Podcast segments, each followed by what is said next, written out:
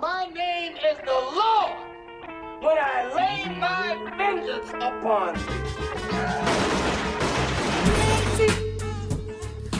Bienvenidos cinéfilos, cinéfilas, una vez más. Esto es Video Rental Club, un programa de actualidad, cine y series. Mi nombre es Michelle Monet y estoy en la presencia de dos grandes amigos, colegas, Sebastián Badino Lynch, Lucas Copolecchia. ¿Cómo andan chicos?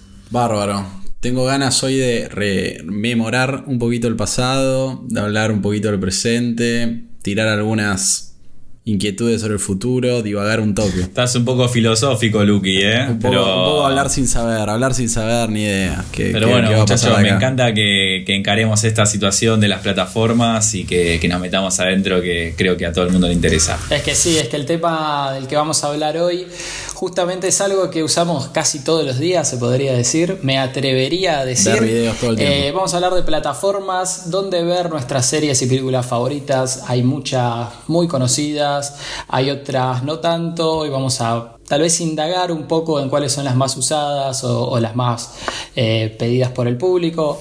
Así que em, arrancamos un poco con el debate, ¿no? Y me gustaría arrancar sembrando una, una pregunta, una incógnita que creo que, que varios nos hicimos desde las épocas de la televisión, que es, eh, ¿consumimos lo que nos dan o consumimos lo que nosotros queremos? Consumimos lo que nos dan en la boca con avioncito derecho, sin escalas.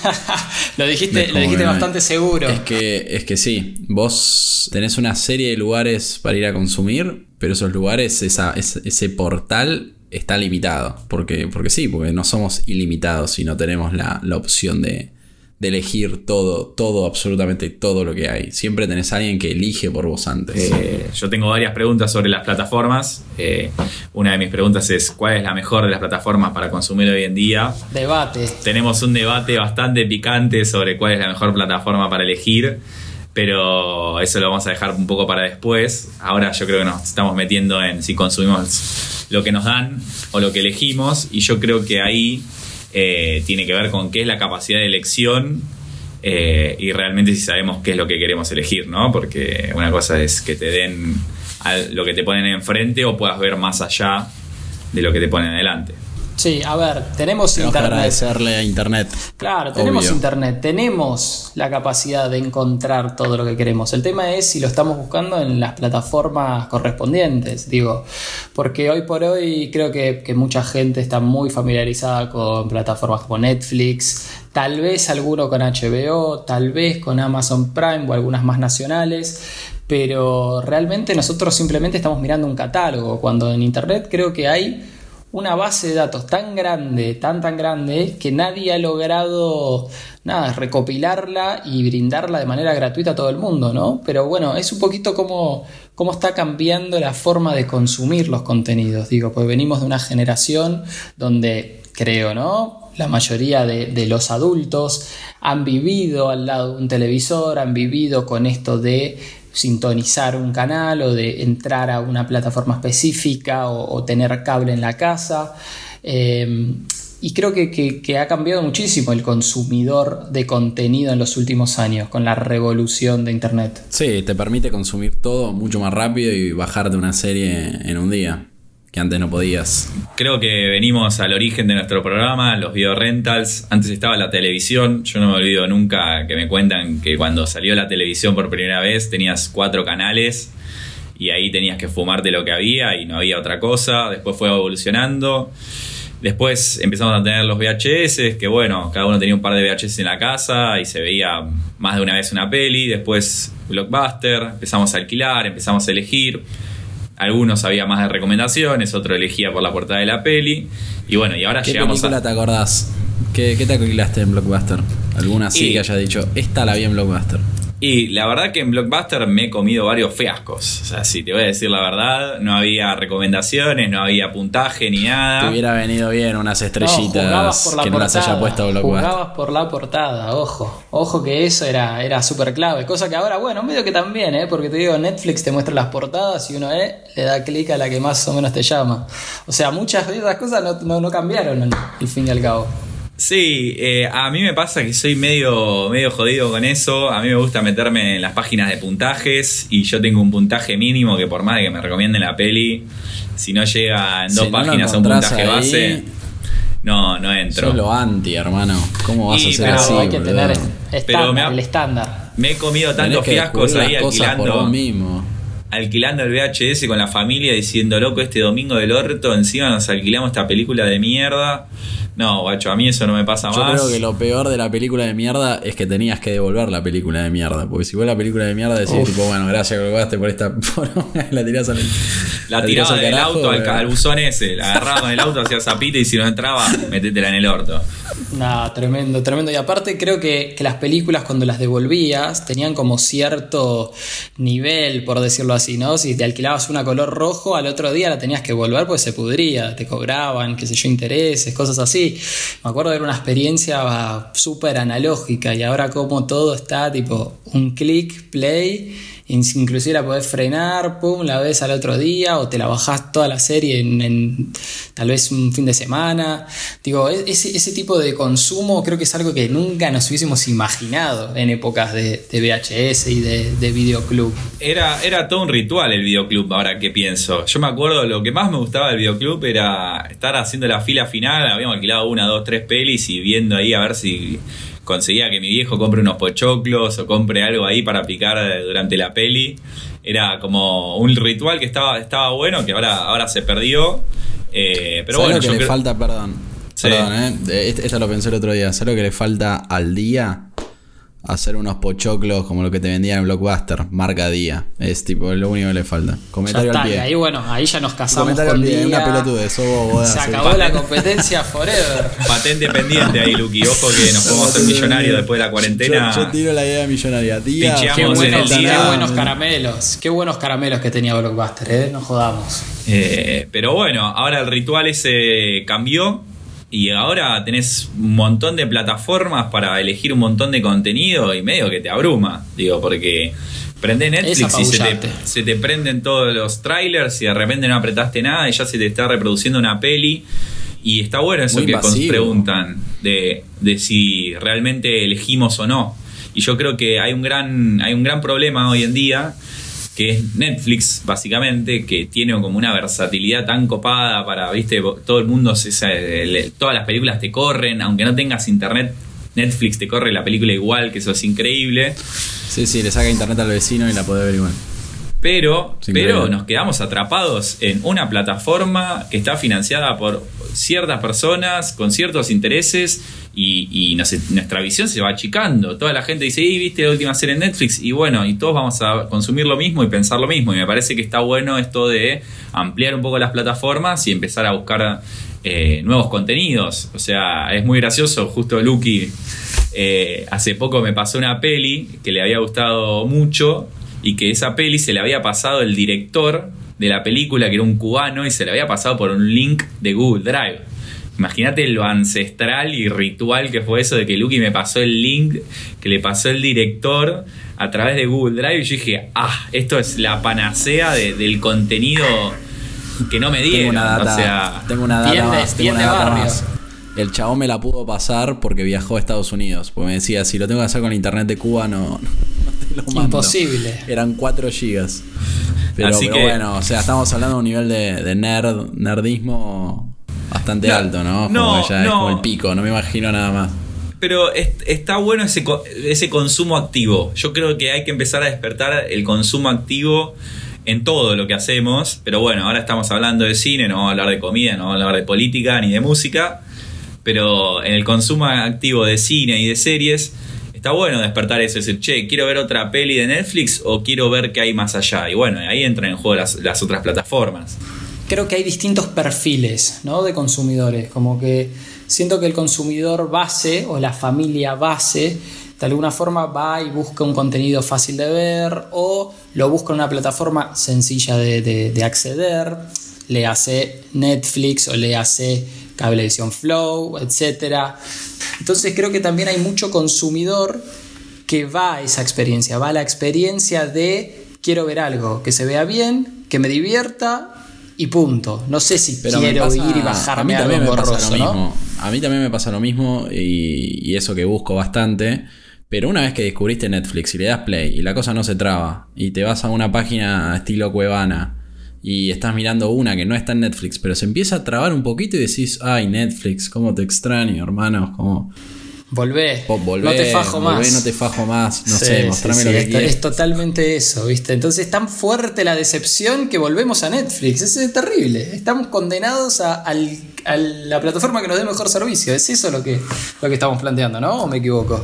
En el fondo creo que sí, creo que sí, pero, pero después, no sé, creo que le debe haber pasado a todos. Digo, salió Netflix, salió con sus series financiadas, salió con de todo, todos fanáticos de Netflix diciendo, bueno, pusieron el estándar muy alto, le están rompiendo el culo a HBO, está, está todo en Netflix, Netflix es lo mejor del mundo, vamos para adelante. Y bueno, y después ir consumiendo un, rato y un tiempo, y si te pones a pensar, de repente los contenidos como que se repiten, las temáticas como son muy suaves, es todo calidad y, y de repente decís, pará, loco, estoy consumiendo siempre lo mismo, nada que me haga pensar, nada que sea crítico y ahí es cuando me parece que empezamos a, se nos empieza a prender la, la lamparita y decimos, bueno, ¿qué hacemos si no queremos estar en la hegemonía de Netflix? ¿Qué pasa si queremos ver algo diferente? ¿A dónde vamos? Bueno, creo que hay muchas alternativas, ¿eh? Creo que eso, eso es lo que no, no, no es algo que falte. Creo que hay un montón. El tema es realmente amigarse o animarse a bajarse un programa o entrar a una página que tal vez no es tan amigable. Pero bueno, creo que, hay alternativas nacionales, no solamente eh, estos grandes eh, conglomerados de afuera que tienen miles de películas, sino que también hay muchos contenidos nacionales para ver que están bastante buenos, como es el caso de, Cinear, o mm, hace muy poquito salió una llamada Qubit también. Me parece que son también eh, alternativas que pueden estar muy buenas para ver contenido, sobre todo en español, que nos llega tal vez un poco más o, o cuenta un poco más de la cultura nuestra. Es, como el, mercado está argentino, tan em- eh, monopolizado por Netflix. Eh, en, el mundo están peleando Amazon Prime y Hulu. Y, y es increíble quiénes son las personas eh, y las empresas que están detrás de cada plataforma. Si vamos a hablar de Netflix, aparte del dueño, eh, tenemos eh, muy interesantemente a uno de los fondos de inversión que tiene la deuda argentina, se llama BlackRock. Junto a otros cuatro, otros cuatro fondos de Los buitres Netflix. los buitres Netflix, o sea, Netflix, eh, vos le das guita y encima ya, ya le debe guita de la deuda. y encima le seguís pagando. Te va a aparecer un documental de Nisman, pero no te va a aparecer un documental de los fondos buitres, pero ni a patada ninja, entonces.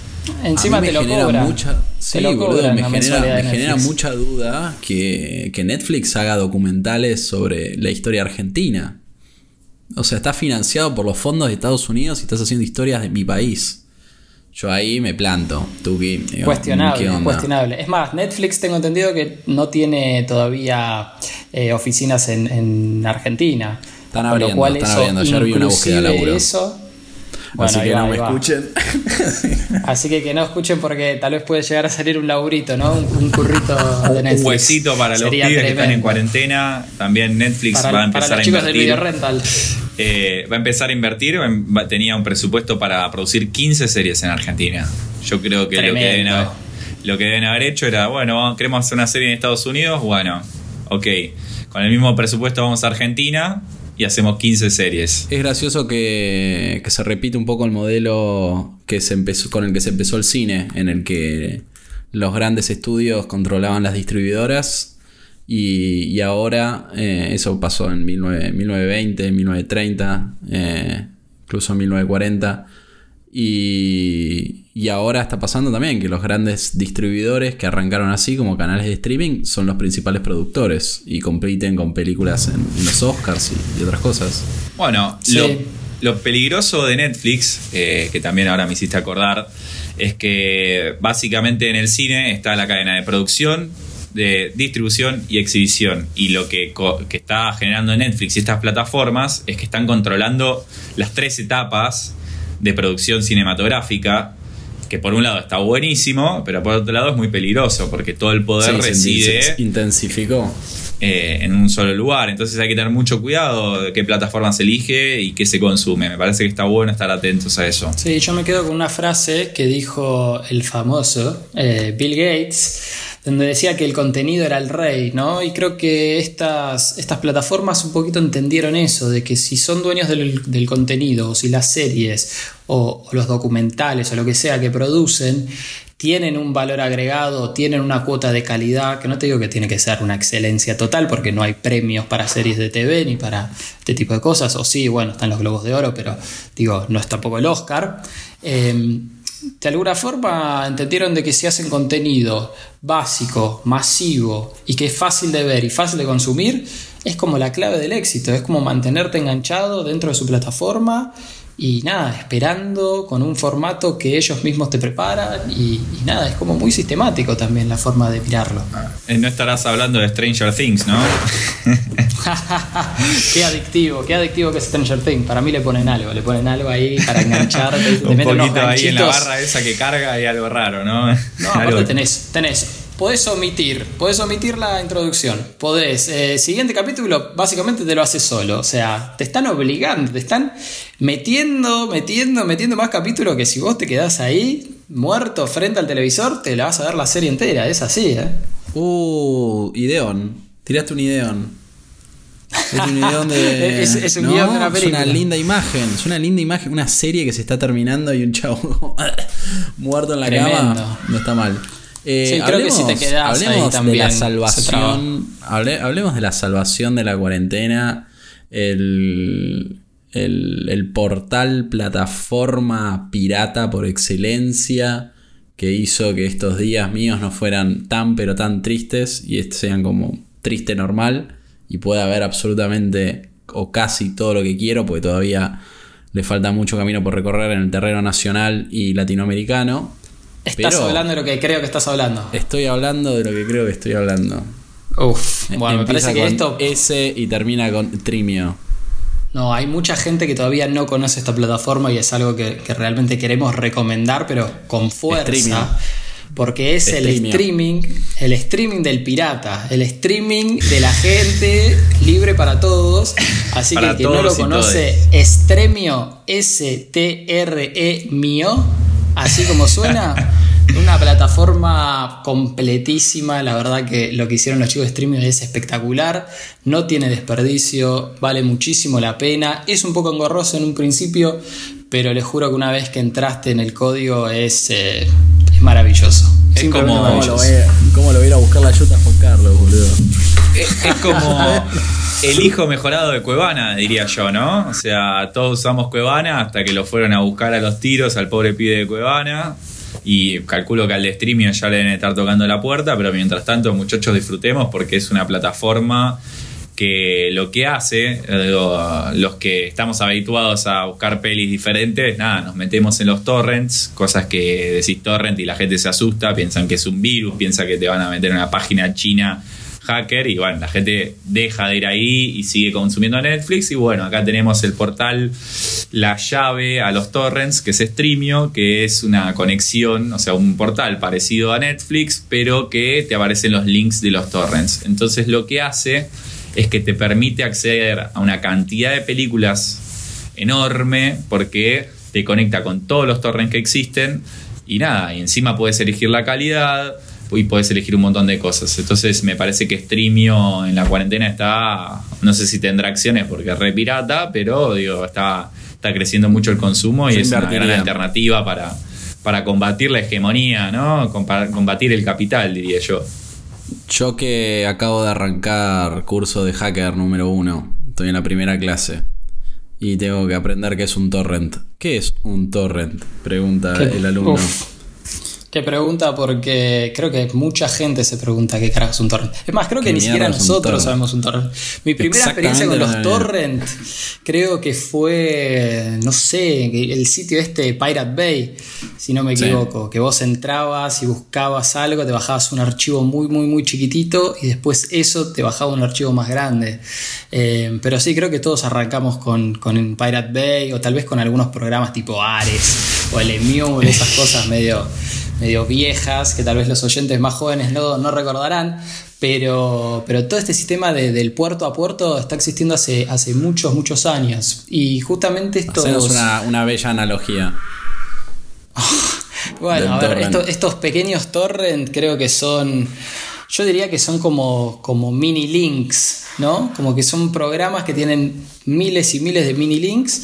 eh, que al usar un cliente de torrent automáticamente van a buscar todas las partes de la película que querés ver a miles de servidores. Y de alguna forma eso es la manera más fácil de bajarlo, porque no solamente tenés un servidor para bajarlo, sino que tenés muchos usuarios que tienen esa película o ese archivo que necesitas, y de alguna forma lo podés ver eh, mucho más rápido que si lo vieras en un servidor alojado en una sola ubicación.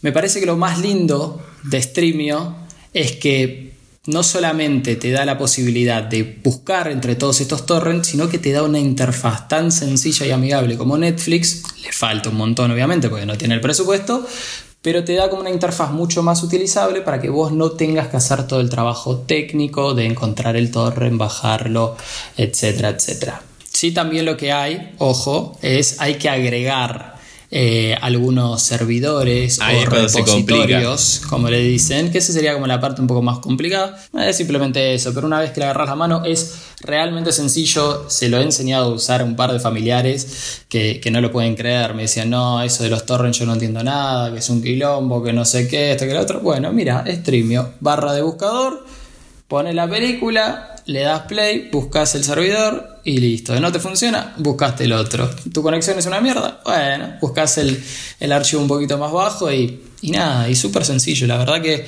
que está, está más, más que recomendado porque es algo, algo de, de- de uso obligatorio, ya diría. ¿eh? Voy a tirar la pálida. Upa, Y Streamio no anda directo en la tele No. ahí va. y no anda en el celular. Ahí va. Es, esa Ahí es, la hablamos que de te mata. Esa Eso es lo que te mata. Yo soy el mala onda. Y- Yo soy el que te lo vende y después te lo putea.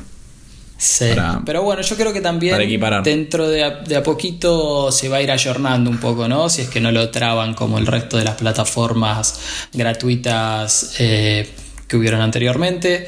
Si es que nadie lo traba, que no deberían, porque digo, Streamio no está alojando nada, simplemente toma los archivos torrents y te redirige con los dueños o con los usuarios que tienen ese programa o ese archivo. Así que no debería haber ningún tipo de problema. Yo creo que de a poquito va a haber un poquito más de compatibilidad con este tipo de plataformas, si Dios quiere, ¿no?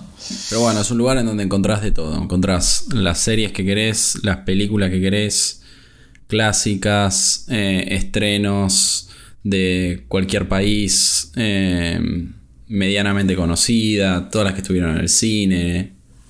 La verdad que eh, es espectacular. Es espectacular y yo lo recomiendo, pero heavy metal. Bueno, con eso, con esa recomendación nos quedamos entonces. Para los que no la conozcan, después en la descripción les dejamos el link para que se puedan descargar Streamio. Está disponible para plataformas de Windows, para Mac, eh, para Linux, así que lo que tengan eh, va a servir. Eh, pero bueno, ahora me gustaría también plantear la polémica de más allá, ¿no? De, de, de cuál de todas las plataformas funciona mejor o cuál va más rápido, desde lo técnico. ¿Qué pasa con el contenido de calidad? Eh, ¿Gana de Se alguna pica. forma el contenido de calidad? ¿Elegimos otra plataforma por su calidad? ¿Todavía hay gente que hace eso?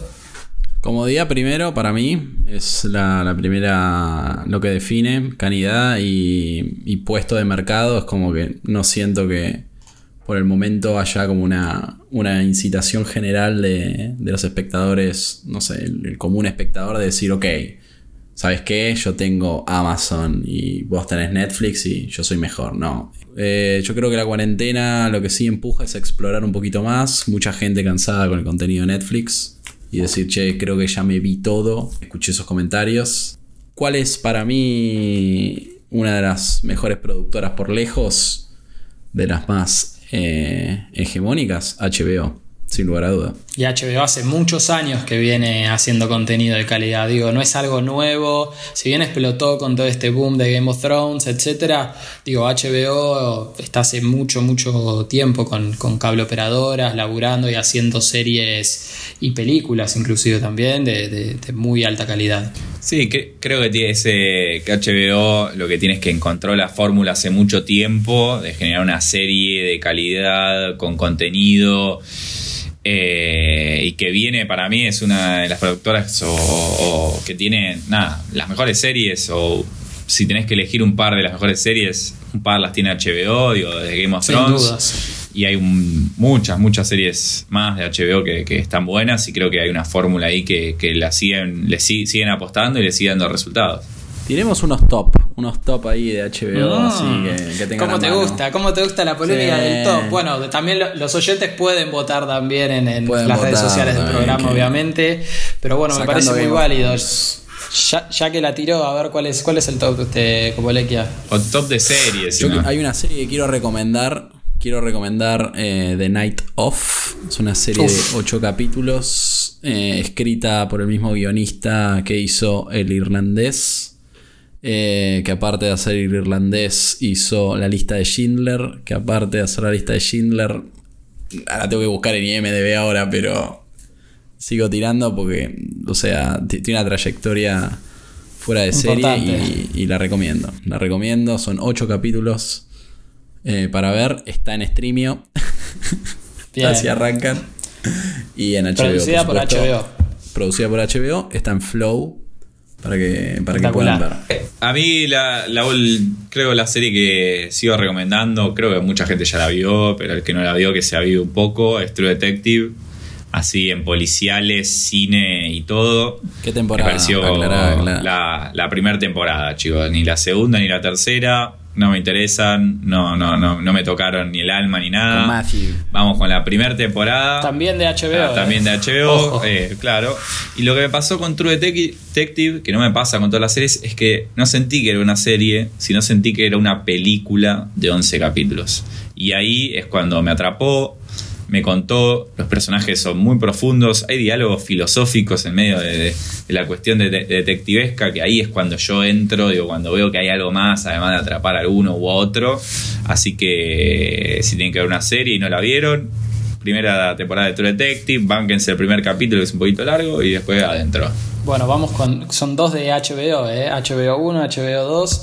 Yo me parece que voy a tirar un HBO 3 porque sí, estoy convencidísimo de que la calidad Ah, entonces- de los productos de HBO. Vayamos a pagar HBO, muchachos, ni Streamio ni Netflix, Pero bueno. vamos todos a HBO, muchachos, ya. Tiene que mejorar HBO, ¿eh? La plataforma de HBO no es tan rápida ni tan intuitiva como. Netflix. Yo creo que le es lo único que le falta. Yo estuve viendo, yo tengo un datito sobre eso, que hay muchos, eh, muchas plataformas que le están proponiendo HBO como add-on. O sea que vos pagas un poquitito más y dentro de la misma plataforma, sea Hulu o sea Amazon, puedes agregarlo. Claro, no debe ser el- la unidad de negocio principal de ellos, pero bueno. ¿Y qué serie, Guachín? Mira, yo de HBO vi el año pasado una serie que tal, tal vez no se habló tanto, pero me pareció muy interesante cómo estaba abordada, que es una serie que se llama Sharp Objects, actúa Amy Adams, eh, es una historia bastante oscura, ¿no? una relación medio, medio turbia de, una madre con, con una hija, eh, está dado en un contexto también bastante rural en Estados Unidos, pero es muy interesante ver cómo ciertos trastornos psicológicos pueden llevar a, a relaciones medio truncas. Así que esa es mi primera eh, recomendación. Y voy a tirar ahí un, un bonus track que, digo, probablemente es la serie que más se habló el año pasado, pero Euforia es un sí o sí. Si no vieron Euforia, sí o sí tienen que ir a ver eso corriendo, porque la verdad que la destreza audiovisual de esa serie está muy por encima de, de otras Otra de cosas que se están HBO, muchachos. de. Entonces, ¿para qué pagamos Tenemos Netflix? cuatro de HBO. ¿Qué está, Sí. qué está pasando Eh, acá? Nos están confundiendo con el marketing, loco. Con la, la gente Yo nos confunde. Aclaremos de que HBO HBO, también no nos paga, por mucho. favor. Por favor. Eh, a vos no te A mí me gustó mucho, a mí me gustó mucho una serie, una serie que se llama Barry, que, que va HBO. muy del palo, sí, HBO, que va muy del palo del humor, que va muy del palo del humor con, con lo que es Atlanta, que también me gusta mucho, que no es de HBO, pero Bien, que bien. eh, está dirigida por el mismo por el mismo director y manejan ahí códigos similares. Bueno, tenemos Perfecto. Westworld, Big Little Lies, eh, ¿no? Ni y el clásico y el clásico de siempre, la serie de las series, Los Soprano. Así que sí, tenemos para tirar al techo. eh, y estamos hablando de calidad y tac, top, top. Entonces, conclusión, muchachos, si queremos ver una serie, no agarren Netflix, apaguen Netflix, agarren HBO, búsquenlo a través de Flow. Si no tienen Flow, eh, vean si tienen HBO Go o algunos amigos le puede pasar la contraseña. Si no la tienen, busquen las series de HBO, las buscan en Streamio. Y si no tienen Streamio, la bajan por Torrent. Y si no, No, muchachos, yo creo, bueno. yo creo que hay que empezar a formar comunidades. Como, como Comunidad si del boda- Torrent. El club- el como- del no, Torrent no, me gustaría. La comunidad, la comunidad de vos, vos sos socio de Amazon, yo de Hulu, vos de HBO, vos de Y ahí Netflix. cagamos a todo el mundo. Y no, y no vamos, no vamos rotando las cosas, boludo. Y por lo menos está- empezás a tener La total. Me encanta, y, me encanta. Y después te metes ahí un streamio para, para posta, posta ver cualquier Para calmar cosa. el dolor. Bien, buenísimo. Con eso entonces no- nos quedamos con esas recomendaciones. Invitamos a los oyentes también a que en nuestras redes sociales nos recomienden otras series. Si quieren hablar de alguna específica, podemos ir haciendo un análisis en podcast futuros. Pero bueno, la idea es eh, iniciar un poco el debate, recomendar, charlar, analizar y, y expandir un poquito el amor por el cine y, y la televisión. Va, no tan televisión, ¿no? Ahora demasiado streaming, pero bueno, tal vez es un concepto ¿Cuándo medio, Mercado Libre medio va a sacar sus contenidos? Es la última polémica que les tiro, les tiro el negocio de Mercado Libre, ya está, me quedé sin. Hasta ahí ya. Bueno, con la polémica de eso, entonces cerramos, chicos. Mil gracias por sumarse nuevamente. La verdad, un placer. Y nos vamos a estar encontrando en la próxima edición. Nos vemos, Nos muchachos. veremos. Gracias por todo y estamos al habla.